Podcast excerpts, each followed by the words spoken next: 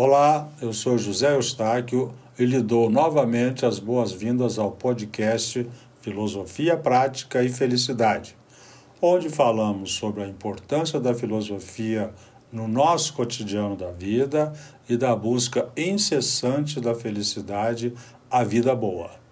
Ele é destinado a todos aqueles que, mesmo sem bagagem filosófica, desejam fazer uma pausa nas suas atividades rotineiras para discutir temas que afetam os indivíduos nas suas relações pessoais, familiares, profissionais e sociais. O episódio de hoje, que tem o título A Constante Busca da Felicidade, inicia uma série que pretende tornar mais claro para você que vem assistindo há muito tempo uma avalanche de eventos relativos à felicidade, que vai de livros, vídeos, workshops, seminários e congressos até a oferta de cursos e produtos que te farão feliz eternamente em todos os seus relacionamentos. É sobre isto que vamos começar a falar nesta semana para apresentar opiniões e definições de grandes pensadores e exemplos de produtos e serviços existentes no mercado que vão ajudá-lo na busca de melhor entendimento sobre felicidade e, quem sabe, na busca dela mesma.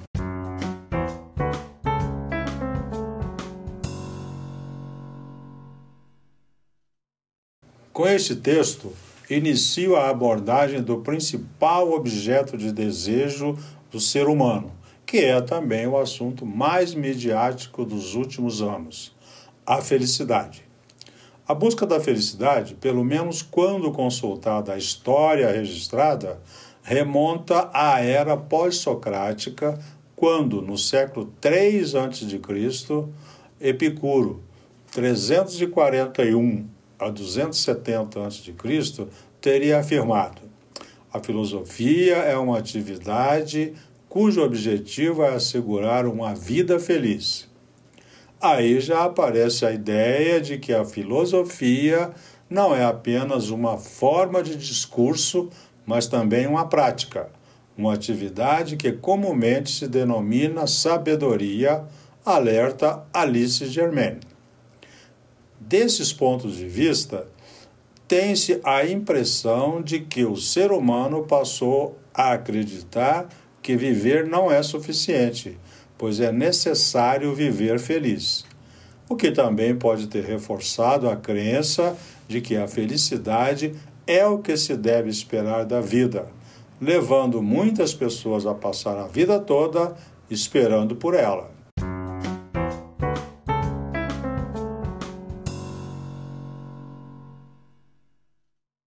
Uma pequena viagem no tempo e pelas principais doutrinas sobre a felicidade poderão nos ajudar a entender o que ela é ou que se pretende que ela seja. Vejamos então. Sócrates, com a sua célebre frase Conhece-te a ti mesmo, além de afirmar que o objetivo da filosofia é conhecer o homem e conduzi-lo a conhecer-se a si próprio, também deixou claro que esse conhecer consiste em propor uma felicidade que lhe seja adequada, conveniente e que possa ser alcançada por ele mesmo. Epicuro preconizava um tipo de dialética da felicidade, de regime dos prazeres, cujo objetivo era lograr uma vida feliz. Sêneca, em oposição a Epicuro, afirmava que em lugar do prazer, que pode ser servil, abjeto, inferior, era necessário preferir a virtude e a conduta moral correta e digna. Concluía dizendo que apenas a felicidade originada de uma boa conduta é durável. Cálicles, ferrenho adversário de Sócrates, propunha uma doutrina mais atraente. Ao contrário dos demais filósofos, prós e contras ou prazer, ele afirmava que ser feliz consiste em fomentar as fortes paixões e satisfazer mesmo os mais loucos desejos. Kant, considerado o maior dentre os filósofos do iluminismo, afirmava que renunciar à felicidade seria o mesmo que renunciar a ser homem. Pascal faz referência a uma ditadura da felicidade que exige dos homens uma preocupação com a felicidade desde a infância. É dada uma sobrecarga muito grande às crianças com ocupações, estudos, exercícios, levando-as a considerar que não saberiam ser felizes sem a saúde, a honra, a fortuna, bastando que lhes faltassem apenas uma única coisa para que se sentissem infelizes. Nietzsche fazia a si mesmo um questionamento: viver exclusivamente sob a condição de encontrar a felicidade significa deixar de viver. Por que formular esse imperativo da felicidade?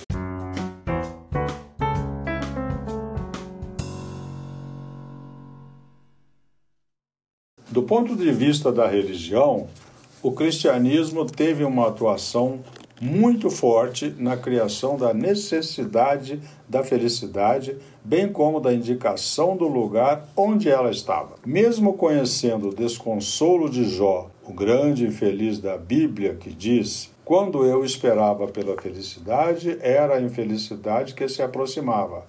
Quando eu esperava encontrar a luz, defrontava-me com as trevas. A proposta é a existência de um jardim das delícias, um Éden maravilhoso, um paraíso que se perdeu em virtude do pecado cometido por Adão, mas que ainda é esperado por todos aqueles que almejam contemplar Deus face a face numa relação feliz e amorosa. Ao longo do tempo, essa ideia de que o paraíso, o reino dos céus, era um lugar seguro foi desfeita, prevalecendo o entendimento de ser ele um lugar onde todo sofrimento será consolado, toda sede será aplacada e toda fome será saciada. Aliás, descrito por Jesus Cristo em suas bem-aventuranças, como uma forma palpável de felicidade. Felizes os que choram, pois eles serão consolados. Felizes aqueles que têm fome e sede de justiça,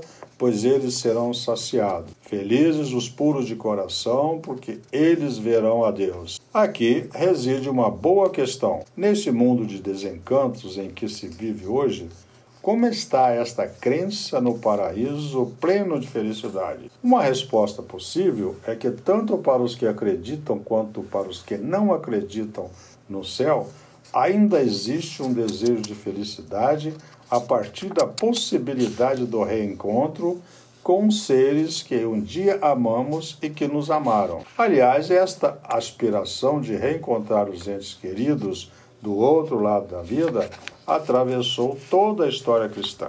No transcorrer da história, em muitas situações, pareceu arriscado confiar a questão de se atingir a felicidade unicamente pela fé. A revolução científica dos séculos XVI ao século XVIII foi o fato ou conjunto de fatos que eliminou a ciência como apêndice da teologia. A partir daí, e em decorrência dos questionamentos de filósofos proeminentes da época, os homens começaram a desejar a buscar uma felicidade disponível sobre a face da terra, algo de uso prático. Uma organização política da felicidade, onde cada um e todos teriam direito de ser feliz pensando e expressando-se livremente. Como resultado desta postura, surgiu a Declaração Universal dos Direitos Humanos em 1948, com a proposta de uma sociedade de homens iguais e livres.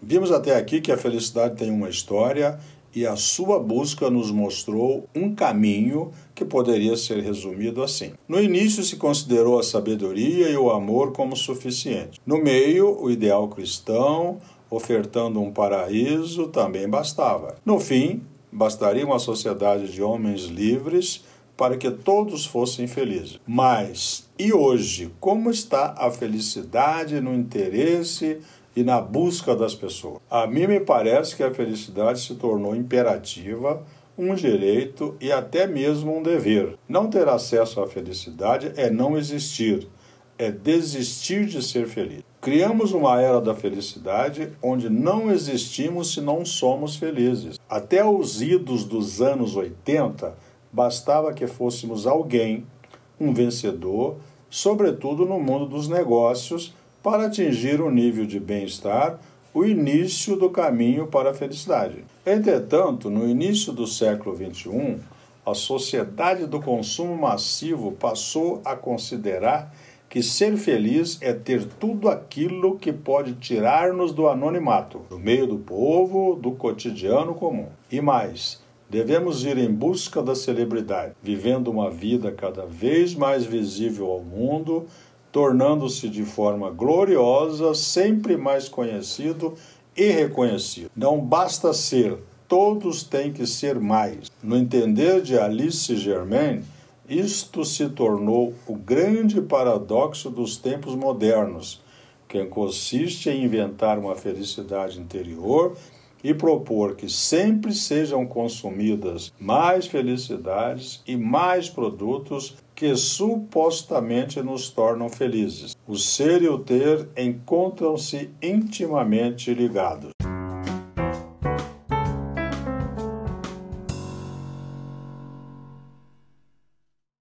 Assim, terminamos a nossa visita à história para entender um pouquinho da jornada que o ser humano foi capaz de fazer e ainda faz na sua incessante busca da felicidade. Será que encontrou ou vai encontrar? Acredito que não, pois a postura foi e continua sendo de concentrar a busca de uma felicidade externa nunca dentro dele mesmo, como se a felicidade fosse algo que está aí à nossa mão, por alguém ou em posição que se possa alcançar facilmente. Aqui cabe um recado do Dr. Wayne W. Dyer. Nada fora de nós mesmos tem o poder de nos conferir felicidade ou satisfação. O que determina a qualidade de nossa vida é nossa escolha de nos sentirmos felizes ou não, com base em como pensamos, como vemos, a nós e o nosso lugar no universo. Em consequência, se você é uma pessoa que precisa mais para se sentir completa, você ainda se sentirá incompleta quando tiver conseguido este mais. Para concluir, vale a pena algumas reflexões dos filósofos que compõem o ABC da felicidade. Aristóteles. A felicidade consiste numa certa maneira de viver, no meio que circunda o homem, nos costumes e nas instituições adotadas pela comunidade à qual pertence. Buda. Feliz aqueles cujo conhecimento é livre de ilusões e superstições. Confúcio: muitos procuram a felicidade acima do homem, outros mais abaixo. Mas a felicidade é exatamente do tamanho de um homem.